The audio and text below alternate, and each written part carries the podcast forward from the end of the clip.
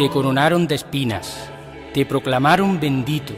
y te bajaron a Córdoba para que reine tu amor hasta el infinito.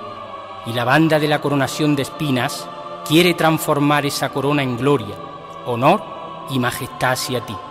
Y, con su música, cual coro angélico, proclamar tu realeza con la interpretación de las notas que, descendidas por escala divina desde la gloria, plasmadas en el pentagrama del sacrificio, el trabajo y la ilusión, nos erizan la piel y nos llegan a lo más profundo de nuestros corazones. Y con la emoción irrepetible de habernos trasladado por unos momentos, por la gracia y armonía de las notas musicales, hasta la presencia misma de nuestros santos titulares, una vez embriagados de todo su amor,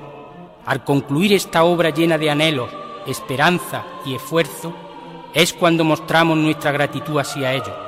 por recibirnos con esa mirada que es la puerta misma de los cielos, ya que sabemos que Jesús sacramentado siempre nos espera como ascua de amor en el colodro, sagrario bendito, y que tú, Madre mía de la Merced, que eres nuestra fuerza y la inspiración divina, que ilumina nuestros sentires para transformar en música celestial los sonidos que emanan de nuestros instrumentos, y que tú, Padre mío,